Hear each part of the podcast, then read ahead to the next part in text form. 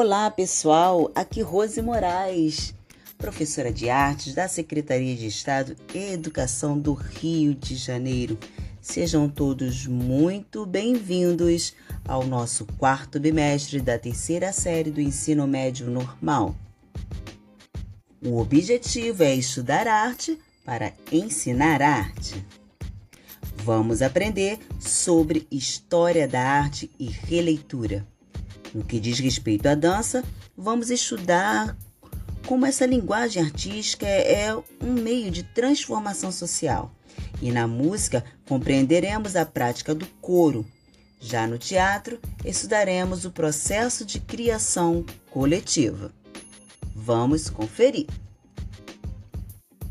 Aula 1 Ideias em jogo História da arte. A história da arte é vista como uma área do conhecimento que aborda as diversas manifestações artísticas do ser humano ao longo de sua trajetória no planeta. A arte na pré-história. Foi na época do Paleolítico Superior que se descobriu as primeiras expressões artísticas como a arte rupestre das cavernas de Lascaux, na França, e Altamira, na Espanha. A partir da invenção da escrita, temos a antiguidade, que vai até as primeiras expressões da arte cristã. Nessa época, as civilizações eram bastante marcadas pela simbologia. A arte medieval foi produzida durante a Idade Média, entre os séculos V e XV. E nesse período, a Igreja Católica ditava as regras na Europa e toda a produção artística estava ligada à religiosidade. Divide-se a arte dessa época em arte bizantina, arte românica e arte gótica. O Renascimento é compreendido como o período após da Idade Média, desapontou na Itália no século XV e foi uma época de grande efervescência cultural, artística e intelectual. As obras produzidas nesse momento traduziam novos anseios e sentimentos.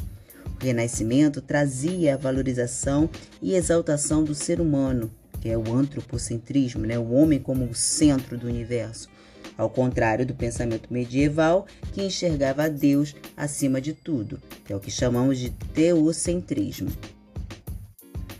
A arte pré-colombiana é definida como a produção artística e cultural dos primeiros povos da América Espanhola, antes da chegada de Cristóvão Colombo no continente em 1492. Consideram-se manifestações artísticas dos povos ameríndios as peças com funções religiosas ou decorativas, além de expressões arquitetônicas. Através do estudo da arte pré-colombiana, foi possível classificar e distinguir os povos que viveram na América Latina e compreender suas culturas específicas e também de modo geral. Essas expressões artísticas foram arte inca, arte asteca e arte maia. Consideramos a arte moderna as manifestações artísticas que despontaram na Europa no final do século XIX e estenderam-se até o meio do século XX. Com o final da Segunda Guerra, integram o modernismo, a pintura, escultura, a arquitetura e a literatura. E no contexto do modernismo, diversas correntes artísticas surgiram. Damos o nome de vanguardas europeias. A palavra vanguarda deriva do francês avant-garde, avant-garde. Sou muito de falar francês, me perdoe. Mas que significa guarda avançada, sugerindo pioneirismo nas artes. E esses movimentos são, portanto, manifestações inovadoras da arte e foram responsáveis por uma grande transformação na maneira de se expressar e de compreender obras artísticas. São eles o expressionismo, o fovismo, o cubismo, o futurismo, o dadaísmo e o realismo.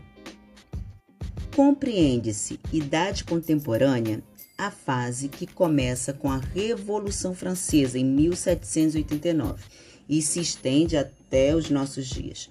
Os principais acontecimentos nesse período foram Revolução Francesa, Primeira Guerra, Segunda Guerra e Guerra Fria. As vertentes artísticas que fizeram parte desse contexto em um primeiro momento são neoclassicismo, romantismo, realismo, impressionismo e pós-impressionismo. As produções artísticas produzidas a partir da Segunda Guerra são designadas contemporâneas e hoje é, são essas denominações que perduram para as produções atuais, também chamadas de pós-modernas. E isso tudo porque a palavra contemporâneo tem origem no vocábulo latino contemporâneo. Quase a mesma coisa, né? Que é a união dos termos com e tempo, significando então que ou quem do tempo atual. Na arte contemporânea, o conceito por trás das obras adquiriu um significado maior e o contexto social globalizado afeta diretamente a expressão dos artistas e a fruição do público. E essas manifestações se desenvolvem em diversos campos, como a dança, na moda, música, no teatro, na escultura, nas performances, instalações, videoarte, web art, fotografia, pintura, literatura, happenings, objetos, arte texto e tantas outras expressões híbridas. Vocês podem observar nesse podcast que nós estamos fazendo um resumo é, da história da arte. E se você quiser, e que eu acho que é, que seria o, o a necessidade, seria o objetivo, seria realmente o que vocês deveriam fazer, é pesquisar e estudar mais sobre a história da arte e ver o quão, o quão, fascina, quão fascinante é, quão fascinante é, é todo o trajeto da história da arte, desde a pré-história até os dias atuais. Aproveite, faça uma linha do tempo ilustrando a história da arte moderna. Bem, gente, ficamos por aqui e até a nossa próxima aula.